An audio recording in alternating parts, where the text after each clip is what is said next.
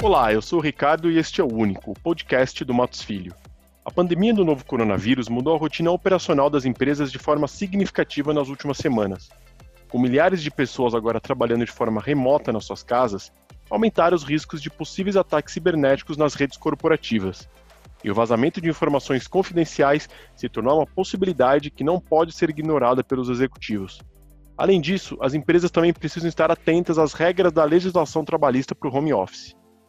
Neste episódio, reunimos um grupo multidisciplinar de especialistas para discutir estratégias para a proteção de dados das organizações e explicar os principais aspectos trabalhistas nesse período de quarentena.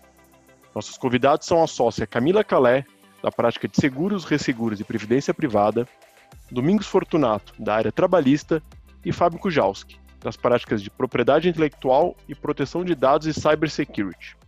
Fábio e Domingos, para iniciarmos a conversa, é importante explicarmos para os nossos ouvintes quais são os principais riscos cibernéticos que suas empresas estão sujeitas nesse período de quarentena. Com a necessidade de isolamento social, o que aconteceu é que as empresas se depararam com um enorme desafio, né, de ter que mandar seus profissionais para casa e autorizar o acesso remoto das pessoas a sistemas e aplicações das empresas. Né? É, quando esses acessos eles são implementados sem o devido planejamento, do ponto de vista de segurança da informação, o que pode acontecer, evidentemente, é um aumento exponencial nos riscos cibernéticos que esses acessos externos podem propiciar. Né? E como a gente sabe, planejamento em segurança leva tempo, não se faz de uma hora para outra e requer investimento. Né?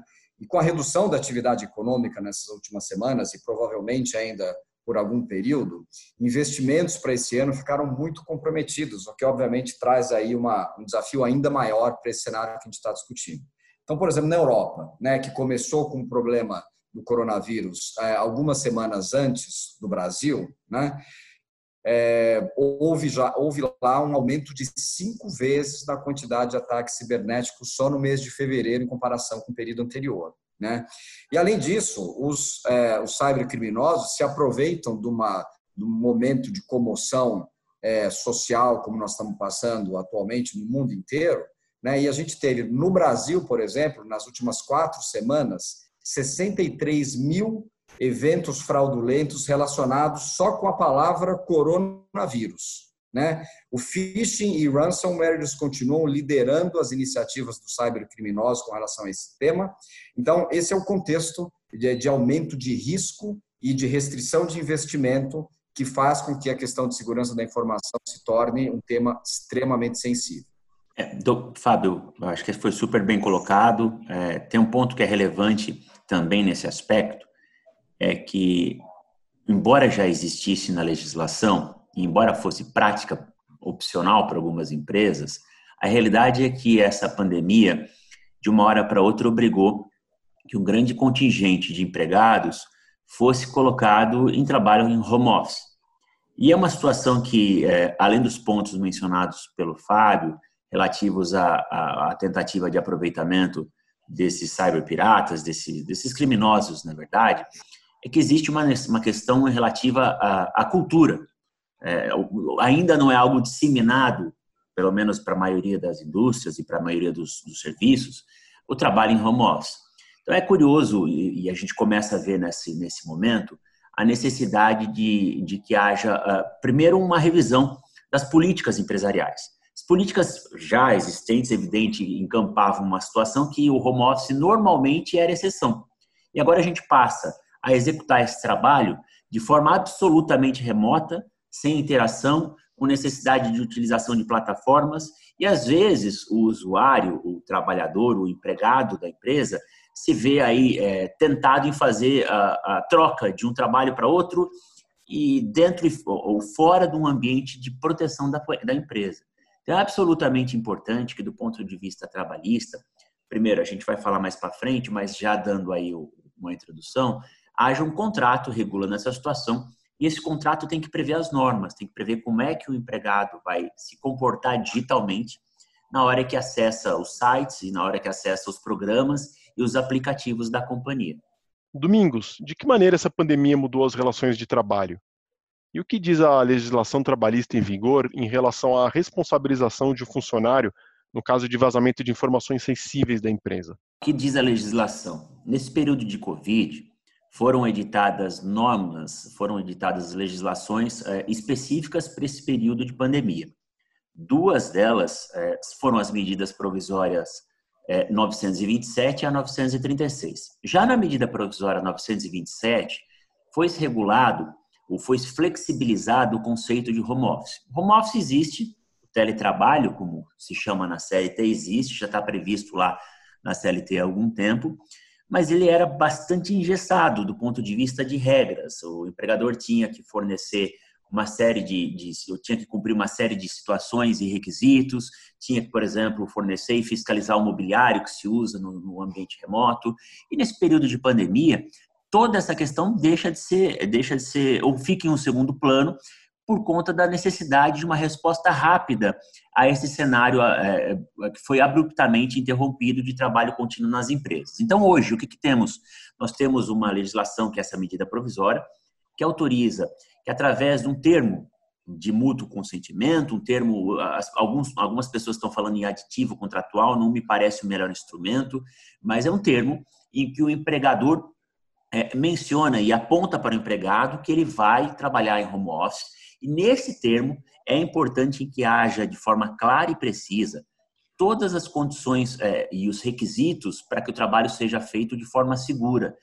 É importante que as empresas se atentem que esse termo tem que ter condições é, absolutamente claras e transparentes para que haja a, a, a possibilidade, se houver a, a, o vazamento de dados ou se houver um ataque cibernético, seja possível primeiro identificar o, o, desleixo ou eventualmente o descumprimento do empregado em relação a essas normas.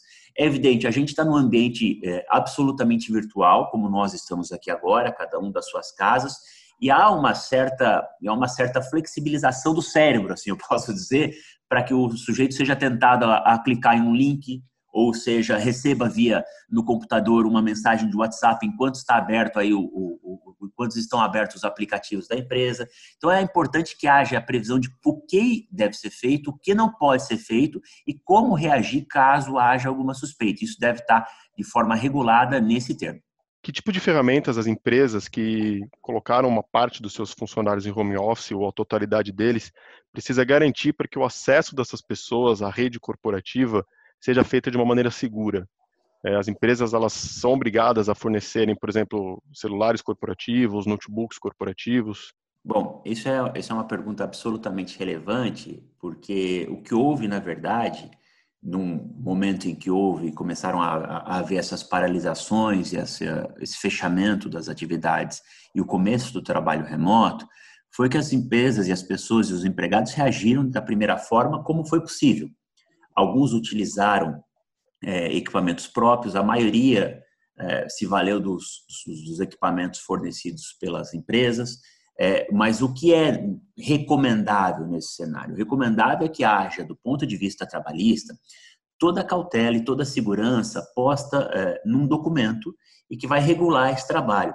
Algumas pessoas podem estar se perguntando, poxa, mas eu tive que sair é, correndo do escritório. É, na quinta-feira fecharam o escritório, na sexta-feira me pediram para ficar em casa e segunda eu já comecei a trabalhar em casa. Como é que eu posso assinar esse documento? Como é que funciona?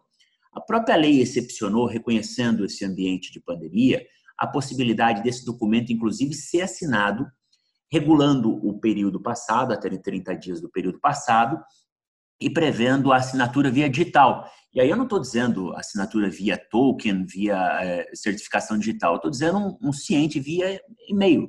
Você manda a política, a pessoa manifesta a ciência e a concordância, e, essa, é, e esse documento é válido. É importante que muitas empresas têm se valido também de ferramentas tecnológicas de, é, equiparadas àquele ensino à distância, ou educação corporativa sujeito coloca lá a política, o empregador coloca a política, e o empregado, o empregado através de um clique ou dois cliques, manifesta sua concordância à ciência em relação ao procedimento. É absolutamente importante, do ponto de vista trabalhista, que todas essas questões, o que, a empresa vai custear, se é que vai custear, como é que vai fazer, quais os períodos, se vai ser elegível ou não a controle de jornada, é, a própria lei permite que o empregado fique não sob, sob não controle, ou seja, é permitido que o empregado não tenha, que regularmente tenha a sua jornada é, controlada, fique sem esse controle momentaneamente nesse período de exceção. É evidente, é, se eu optar por esse, por essa alternativa, por esse regime de controle, a exceção que é o não controle, eu não posso, em contrapartida, também que ele exigir que ele, ele cumpra horário. Se eu tiver ferramentas para é, proteger o empregado em relação a evitar que ele acesse certos sites enquanto estiver é, trabalhando nos sites da companhia, também pode ser uma situação é, que aí é mais a parte tecnológica. É, e nesse aspecto, só complementando Domingos, é, evidentemente que está aí o maior desafio com relação a esse trabalho remoto, né? que realmente não houve um planejamento por parte de várias empresas que não tinham o hábito de terem seus funcionários trabalhando à distância, né? E que tiveram que optar entre permitir esse trabalho à distância, talvez com um nível de segurança menor, né? é, ou adiar esse início de trabalho remoto, prejudicando ainda mais a atividade econômica das empresas. Então, obviamente que é uma decisão muito difícil de tomar. Agora, do ponto de vista é, da questão relacionada a ataques de segurança e a vazamento de dados, quer dizer, não há nenhuma flexibilização com relação à responsabilidade em caso ocorra esses eventos de segurança. Existe um projeto de lei que está adiando a entrada em vigor da Lei Geral de Proteção de Dados para 2021, porém, é, independentemente da Lei Geral de Proteção de Dados, o vazamento de, de dados por si só já é objeto de, né, de repreensão é, do ponto de vista civil e também do ponto de vista criminal. Então, a, é, a despeito de ter essa flexibilização com relação à gestão da relação de emprego é, que o Domingos acabou de explicar, do ponto de vista de segurança da informação, salvo pela eventual é, postergamento da entrada em vigor da, da, da, Lei Geral de Proteção de Dados, a gente terá que se defrontar eventualmente com responsabilização por caso de eventuais vazamentos de dados que possam ocorrer nesses ambientes não protegidos. Então, as empresas é, têm que, obviamente, tomar medidas para garantir, na medida do possível, que os dados que estão sendo processados por esses profissionais fora do ambiente da empresa estejam protegidos, pelo menos em alguma extensão. É, acho que tem um ponto absolutamente relevante aqui também que você mencionou. É, esse, essa talvez seja uma, uma preocupação é, que fique em segundo plano, mas ela é absolutamente relevante. É quando o empregado começa a manipular informações que são confidenciais, que são sigilosas da companhia, no seu ambiente profissional, embora ele não possa é, deixá-la exposta publicamente, porque ele deveria, deve estar confinado em casa, né, em razão da, do cenário de pandemia, é possível que por um descuido essas informações e essas, esses documentos confidenciais ou sigilosos acabem tramitando por meios é, não autorizados pela empresa e aí de fácil, é, o que facilitaria aí eventualmente esse vazamento de informação. Então, do ponto de vista trabalhista, embora ainda não haja é, é essa regulamentação específica sobre as consequências é, de um cyberataque, se houver desleixo do empregado, se houver desatenção ou descumprimento das obrigações relacionadas ao dever de, de, de confidencialidade, aí, aí é, é, abarcando toda essa nova realidade do trabalho virtual, é possível sim que o empregado possa ser responsabilizado é, do ponto de vista trabalhista, é, trabalhista chegando-se até a possibilidade de demissão por justa causa. Evidente que é um cenário absolutamente radical, mas a gente não deve descartar é, a possibilidade de aplicação de uma justa causa se houver, é, do ponto de vista do empregado, descuido ou descumprimento, seja intencional ou não, em relação aos cuidados mínimos estabelecidos pela companhia, pela empresa, juntamente com as suas áreas técnicas e tecnologia da informação. Considerando esse comentário de vocês de que para uma parte considerável das empresas, né, essa migração do trabalho presencial para o remoto foi feita às pressas, eu queria que você, Fábio, explicasse para a gente qual era o cenário de segurança cibernética no Brasil antes da pandemia. Quer dizer, as organizações, de uma forma geral, elas já tinham uma governança de gestão de riscos e um plano de continuidade bem estruturada? Bom, o tema de cibersegurança ele já vinha sendo considerado um tema prioritário na agenda das empresas no Brasil. Né? Acho que não apenas porque o Brasil sempre foi um país com uma enorme quantidade de ataques cibernéticos, mas também porque a legislação já vem impondo diversas obrigações de prevenção a incidentes e deveres aí de reporte a incidentes à Autoridade Nacional de Proteção de Dados, isso na é, no contexto da Lei Geral de Proteção de Dados, mas sem prejuízo do dever de notificar titulares de dados, independentemente da entrada em vigor da lei, se houver um risco relevante é, ocasionado por um vazamento de dados. Né? ah, do ponto de vista de quem estava melhor preparado para enfrentar as questões, os desafios relacionados à cibersegurança, aí a resposta ela varia muito, né? E, e, varia inclusive de acordo com cada setor. Então, por exemplo, o setor financeiro, que sempre tratou de dados sigilosos bancários, até por conta de já haver uma legislação pretérita a respeito da confidencialidade dessas informações, é, é um setor que sempre se preocupou muito com sigilo e proteção de dados nos seus sistemas e nas suas interações com os usuários externos. Né? Outros setores, é, talvez não submetidos a legislações anteriores, é, tratavam dessa questão de maneira mais reativa.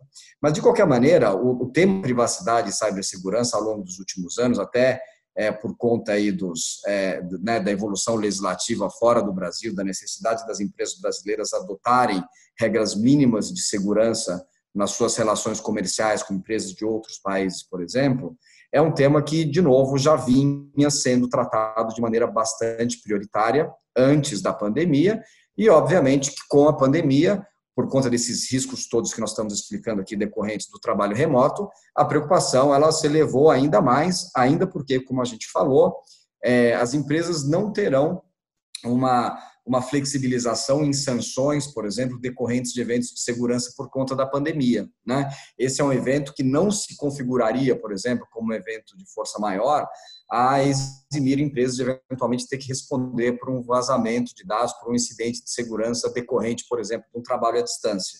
Então, acho que é um tema que já era importante e com a pandemia talvez tenha se tornado ainda mais prioritário para as, para as organizações. Fábio, a legislação brasileira em vigor oferece que tipo de garantia para as empresas que sofrem ataques virtuais? E no caso de os invasores estarem sediados no exterior, por exemplo, como é que funciona a competência de jurisdição para punir os responsáveis? A nova lei aí de proteção de dados, ela é, contempla aí o conceito de responsabilidade demonstrável, né? Ou seja, ninguém está imune a um ataque cibernético, né? mas obviamente que a adoção de medidas preventivas e sistemas atualizados de segurança certamente serão levados em consideração, por exemplo, para reduzir as penalidades que poderão ser impostas às empresas. Então, é aquilo que a gente fala, esse é um tema prioritário que não comporta ações é, reativas. Né? É, do ponto de vista de segurança da informação, a prevenção é, obviamente, a, é o melhor caminho e a legislação traz realmente essa possibilidade de mitigar penalidades na medida em que a empresa tem adotado medidas de segurança e prevenção mas, obviamente, como a gente sabe, ninguém está é, imune aí a ser é, passível aí de um, de um ataque cibernético. Agora, com relação à competência da jurisdição brasileira, há diversos tratados internacionais que estabelecem né, a competência judiciária é, na repressão de diversos crimes, incluindo crimes cibernéticos. Né? Então, obviamente que há uma complexidade muito maior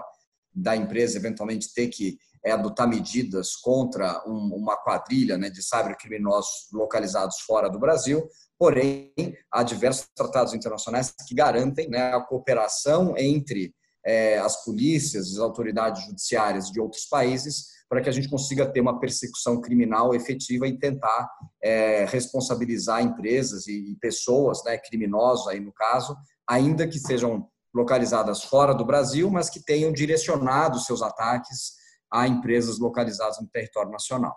Bom, vocês comentaram aqui que o Brasil é um dos países que mais registra perdas por ataques cibernéticos. Essas invasões elas podem chegar a muitos milhões de reais para as empresas. Nesse sentido, Camila, qual é o tipo de seguro adequado para cobrir ou minimizar os prejuízos nesses casos? Para falar um pouco de seguro, a gente até volta, eu vou um, retomar um pouco a fala do, do Fábio, um pouco também fa, as falas do Domingos, a gente tem que falar de gestão de risco, né? Então, primeira coisa, a gente tem que reconhecer que esse risco ele existe e as empresas devem conhecer esse risco. Então, elas precisam efetivamente ter uma, uma ideia muito clara de qual a extensão desse risco, porque ele não é tão óbvio quanto outros riscos, né? Quanto um risco, por exemplo, de incêndio ou outros riscos que já são seculares e que a gente já conhece muito bem é, e relacionados a propriedades. Aqui a gente está falando de um risco que ele é bastante recente, é, historicamente se comparado com os demais riscos aí protegidos por, por seguros, e ele é um risco que ele tem uma sofisticação técnica muito muito relevante, muito importante. Então, a primeira coisa que uma empresa deve, uh, deve olhar é, é entender esse risco, né, é buscar informação, é se aprofundar nesse risco cibernético dentro da sua própria é, dentro da sua própria empresa, né, dentro daquele daquele sistema, daquele ecossistema daquela empresa, e a partir daí tomar uh, algumas medidas que dizem respeito à gestão daquele risco. E aí, como o Fábio colocou e o Domingos também colocou em certa medida, é, essa gestão ela vai envolver uma série de cuidados com relação às redes, a sistemas, a comportamento do, dos, dos empregados da empresa, a muita coisa, na verdade, tudo relacionado à prevenção, a muito treinamento. Né? E aquilo que a empresa entender que ela não tem como mitigar ou eliminar de risco, ela pode tentar buscar um seguro. E o que existe de seguro hoje em dia é um seguro de risco cibernético, é um seguro específico hoje em dia. Ele já já está sendo vendido já há algum tempo no Brasil, há alguns anos aqui no Brasil.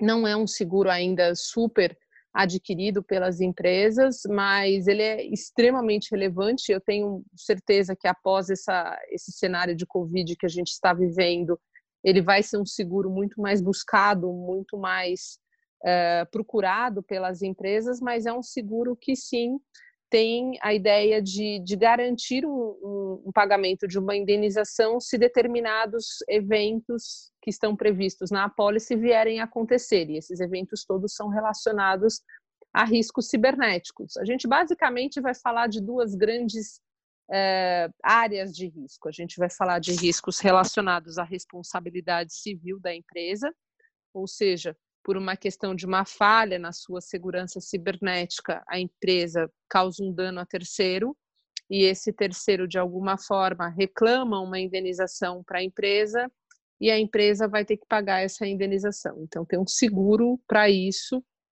né, que está dentro dessa, desse seguro de risco cibernético. E a outra parte do seguro, que não necessariamente todos os seguros disponibilizados no Brasil têm, é, cobertura para isso, mas também existe, que são a, as paradas operacionais, ou seja, eventualmente se tem uma atividade na empresa que realmente demanda o funcionamento constante de uma rede. Você pode ter um ataque cibernético, não buscando efetivamente é, dados ou vazamento de dados, mas um ataque cibernético para fazer uma parada operacional numa determinada empresa que vai causar um grande dano. Então, também pode-se pensar numa, numa cobertura para essas paradas operacionais. É um seguro muito sofisticado, é, muito interessante, mas que demanda principalmente um conhecimento das empresas com relação aos riscos que elas uh, efetivamente estão, estão vendo e estão analisando dentro da sua atividade. Camila, em relação a, a essa questão desse seguro, existiria algum risco para o empregador, para a empresa, eventualmente não, eventualmente não ter bem estruturado uma política ou um contrato, ou até mesmo esse termo que eu mencionei agora atrás, é, prevendo a responsabilidade dos empregados, e caso essa responsabilidade tenha gerado dano, pode ter algum efeito no seguro? Eventualmente pode. A gente pode ter alguma questão de risco excluído, de um dano eventualmente causado por um, por um empregado né, um, um, dano causado propositadamente por um empregado por uma falha na política, uma ausência de treinamento, alguma coisa nesse sentido. É, não dá para saber ainda, Domingos, é, e não dá para dizer que é de uma forma ou é de outra. Os seguros hoje no Brasil de risco cibernético, eles são é, bastante diferentes entre si, é, com relação de uma seguradora para outra, e isso é algo até bastante bom tá? Porque isso também possibilita o segurado analisar diferentes é, seguros de diferentes seguradoras buscando aquilo que é mais adequado para ele. Mas riscos excluídos é, é, a, é a principal temática, inclusive nós, como como advogados, é, é um dos principais trabalhos que a gente tem é exatamente a discussão com relação aos riscos excluídos. Então, se determinados riscos são relevantes para a empresa e ela quer, de alguma forma, buscar uma, uma proteção com relação a eles, eventualmente ter uma indenização no futuro, é onde a gente mergulha de cabeça para realmente entender e, e, verificar aí tudo que pode eventualmente estar excluído. Camila, você acredita então que um elemento importante da estratégia de gerenciamento de riscos de qualquer organização deve ser o pressuposto de que a empresa ela será ou em algum momento já foi comprometida por riscos cibernéticos? Sem dúvida, sem dúvida. Eu, eu acredito muito na, na, na, gestão de risco cada vez mais ampla e eu acho que o risco cibernético, ele hoje é um risco extremamente relevante para a maior parte das organizações. Até organizações uh, relacionadas a atividades que são, por exemplo, de infraestrutura, já tiveram ataques cibernéticos uh, e tiveram que, que, fazer as suas, as suas comunicações, os seus fatos relevantes quando, quando se trata de companhia aberta, por exemplo, companhia listada na Bolsa aqui no Brasil. A gente realmente precisa olhar o risco cibernético com a importância que ele tem né, e com a extensão que ele tem hoje. Ele é um risco, talvez o que a gente via de risco há 400 anos, 300 anos atrás, de risco relacionado a incêndio, que, que foi um, um, dos grandes riscos é, no mundo, hoje a gente, sem dúvida, tem que olhar o risco cibernético é, com a mesma extensão que a gente viu há 300, 400 anos, o risco de incêndio. Então, eu não é tenho a menor dúvida que ele tem, ele tem efetivamente que, que ser uh, mensurado e tem que ser olhado nessa perspectiva de gestão de risco, sim. E como é que uma empresa pode mensurar esses riscos? digo, empresas de diferentes tamanhos, né? Como é que elas podem realizar essa análise quantitativa para determinar os potenciais impactos e efeitos para o negócio de uma invasão cibernética? Tem, é, é, bastante sofisticada a análise desse risco. Ela não é uma análise que ela passa só pela, pela área técnica, de tecnologia, ela passa também pela área de, de recursos humanos, quando a gente diz respeito a comportamento dos, dos empregados e comportamento de terceiros. Ela passa também por uma questão, uh, por, pela própria análise da, da, área financeira da empresa, ou seja, aquilo que a empresa está uh, deseja absorver de risco e aquilo que ela não quer absorver de risco, porque isso pode mudar de ano para ano, a cada dois anos, enfim. É, então, é uma análise de risco bastante sofisticada, é, que passa, então, por diversas áreas da empresa, vai passar pelo departamento jurídico também, para ter uma, uma, correta interpretação do que, que vai poder estar coberto no seguro, o que, que não vai poder estar coberto, e não é algo que dá para fazer do dia para a noite. Né? Existem algumas empresas, alguns prestadores de serviço no mercado que até conseguem uh, plugar no próprio sistema da empresa para tentar descobrir as portas na perspectiva de tecnologia. Mas isso não dá para descobrir, por exemplo, ou para mensurar o comportamento dos empregados, que também várias portas podem ser abertas. Por exemplo, uh, eventualmente, isso é uma coisa que foi falada bastante nesse, nesse cenário nosso de Covid, agora nos dias atuais, que é acesso a redes não seguras. Eventualmente, o empregado acredita que ele está numa rede que é a rede que, que funciona, mas ele pode estar numa rede não segura, e aí começa, assim, ter uma porta de entrada para um eventual ataque cibernético na empresa. Então, a gente precisa, sim, é, ter, fazer esse assessment, né, essa, essa pesquisa muito ampla, e também treinar muito as pessoas para que elas possam entender esse risco, entender o que elas uh, podem contribuir para mitigar ou evitar até mesmo o risco. Esses cenários hipotéticos para enfrentar esses riscos cibernéticos, eles devem ser revisitados com que periodicidade para que as ações elas sejam é, realmente eficazes contra invasões? É. Ele, ele é um cenário que, na verdade, ele, ele tem que estar constantemente é, sendo revisitado. Ele não é um cenário estático. O risco cibernético ele não é estático.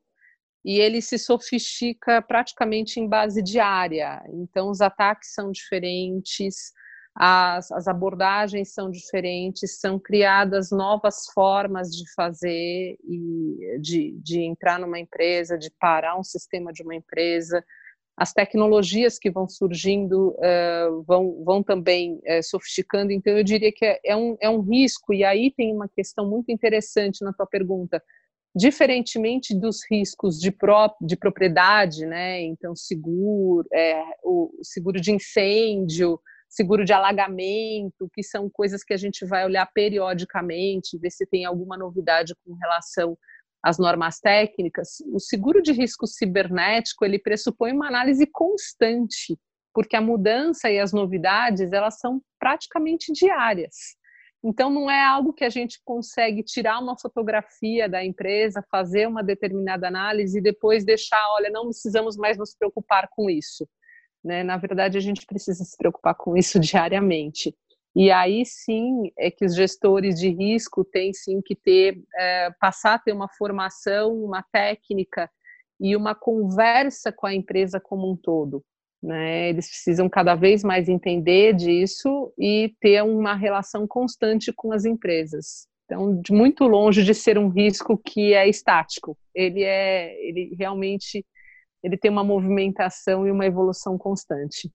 Camila, justamente por ter essa movimentação constante, você comentou é, que o mercado oferece diferentes tipos de apólices de seguro cyber.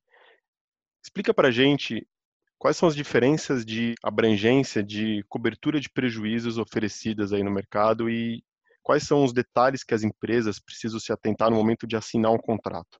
É, a gente não tem, quando a gente fala de diferenças entre, entre os seguros hoje disponíveis no Brasil, não dá para dizer que, olha, esse aqui é melhor, esse aqui é pior, esse aqui cobre mais, esse aqui cobre menos. A gente mesmo aqui no escritório, no nosso dia a dia, já teve surpresas no sentido de acreditar que um determinado risco para uma empresa era extremamente relevante. Quando a gente sentou com a área técnica, a gente teve a surpresa de que aquele risco não era um risco relevante a empresa não se preocupava tanto com aquilo, porque ela já tinha toda um, uma, uma sofisticação tecnológica em cima daquilo. E aí, da mesma forma, não dá para a gente falar, olha, esse, esse seguro dessa seguradora X é melhor ou é pior, é mais, tem mais extensão, menos extensão de cobertura, tem mais risco excluído ou menos risco excluído. Isso aí realmente é um trabalho, é, principalmente feito com, a, com o corretor de seguros, que vai ajudar junto com análise do risco na perspectiva legal uh, e regulatória também, dependendo do setor, que vai ajudar a observar, vai ajudar a fazer essa análise do que, que a gente tem disponível no Brasil. Né? Então, se a gente está falando aí, olha, de repente uma empresa, o importante para ela realmente é ter coberturas relacionadas à responsabilidade civil é, decorrente de risco cibernético. Pode ter uma outra empresa que, na verdade, ela pode estar muito mais preocupada com paradas operacionais, ou seja, o sistema dela ser tirado do ar por um determinado tempo.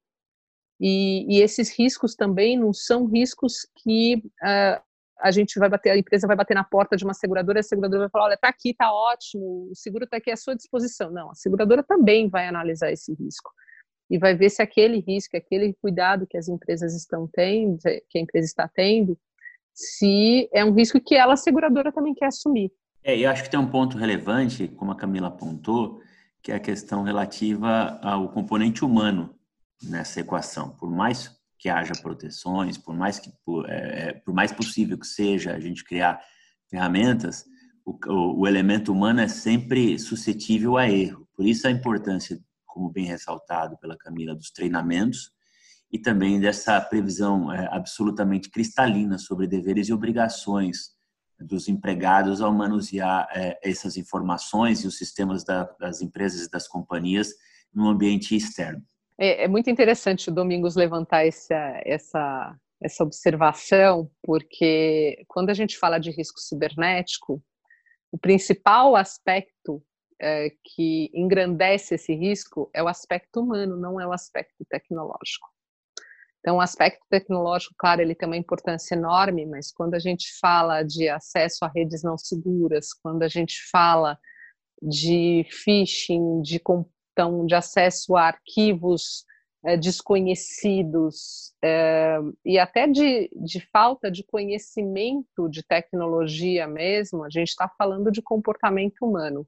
Então, acho que é, esse é o principal fator. Né? Quando a gente quer, olha os dados com relação às grandes invasões, aos grandes vazamentos, aos casos mais emblemáticos que existem no mundo envolvendo risco cibernético, e, e, a gente tem oportunidade de mergulhar na origem deles, a gente vê que às vezes eles nem foram tão sofisticados, mas na, numa perspectiva de tecnologia, mas eles foram sofisticados sim na perspectiva de convencer um ser humano que estava dentro da empresa a fazer alguma coisa que ele não deveria ter feito. É, é, assim, fala tanto para os nossos clientes da necessidade, da importância de treinamento em segurança da informação, né? E agora, principalmente desse momento que nós estamos passando, se torna ainda mais importante as pessoas saberem exatamente o que, que elas podem, o que, que elas não podem fazer, quais são as, as artimanhas mais comumente adotadas aí por cybercriminosos, que elas têm um certo padrão de comportamento que também se repete, às vezes muda o tema, mas, é, mas muitas vezes as, as questões são as mesmas, é, de sempre, né? Então, por isso que é, esses módulos de treinamento remoto em segurança da informação, que uhum. É importante as empresas terem realmente isso em, em prática para justamente evitar e minimizar os riscos e exposições com relação ao uso dos dados dos funcionários e dos sistemas, principalmente nesse trabalho remoto. E da mesma forma que a, eu comentei anteriormente que o risco cibernético ele é um risco que ele, ele tem uma evolução constante. Quando a gente fala de, de empregados, de funcionários e pensa em treinamento, a gente também não está falando de um treinamento, a gente está falando de treinamentos constantes.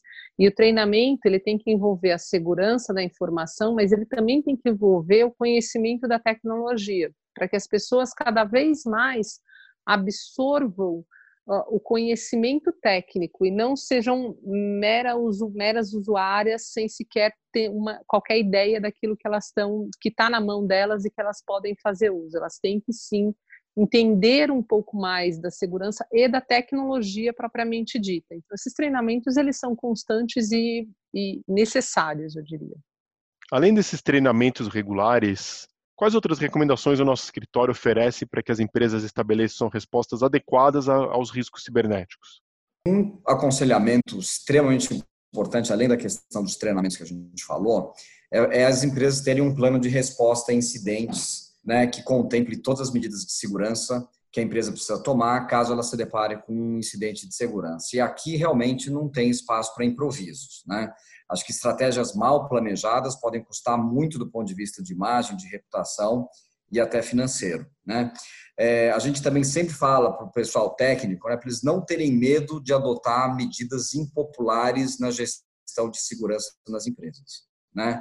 A gente sabe que às vezes esses controles mais rigorosos pela equipe de TI impõem limitações aos usuários, né? mas de qualquer maneira é, conforme essas rotinas vão sendo implementadas e, e, e, solidificadas nas organizações, elas se tornam parte é, da rotina, elas se tornam menos perceptíveis ao longo do tempo. É claro quando você vai mudar um sistema, impor novas medidas de segurança, né, às vezes com tokens, com aparelhos de segurança é, complementares e restrições de acesso, normalmente há uma é, uma primeira reação negativa dos usuários a essas novas medidas, mas com o tempo todo mundo se acostuma e a empresa chega num outro patamar do ponto de vista de segurança da informação. Além dos pontos mencionados pelo Fábio, foram bem pontuados, acho que a gente tem uma questão relativa a revisitar, e ninguém está olhando para isso nesse momento, e é claro que no momento de crise isso fica para um segundo momento, a gente precisa revisitar as políticas da companhia não só as de segurança da informação, mas todas relativas a como é que o empregado deve se portar na situação. Nós temos inúmeras questões relacionadas a esse momento e seria absolutamente é, é, importante que as empresas olhassem, parassem agora já é, no curso aí da, do isolamento, né, do confinamento, fizessem essa revisão, porque pode parecer um pouquinho exagero, mas é, se isso não acontecer agora, é, vai ficar muito difícil eventualmente consertar uma situação lá na frente. É, é, mais fácil trocar, por incrível que pareça, o pneu com o carro andando do que depois que ele estourou na estrada, entendeu? Então, assim, a gente tem essa necessidade de e recomendação para que as empresas olhem agora é, para os seus termos, para as suas políticas e até mesmo para as condições contratadas anteriormente, para que elas tenham segurança máxima em relação à questão relacionada à relação de emprego. Este foi o único podcast que reúne os especialistas do Matos Filho para analisar os temas jurídicos mais relevantes da atualidade. O programa está disponível nas principais plataformas de streaming. Assine para não perder nenhum episódio. Para encontrar outras soluções inovadoras para o dia a dia dos seus negócios, acesse também nosso portal de notícias. O endereço é matosfilho.com.br/único. Até o próximo episódio.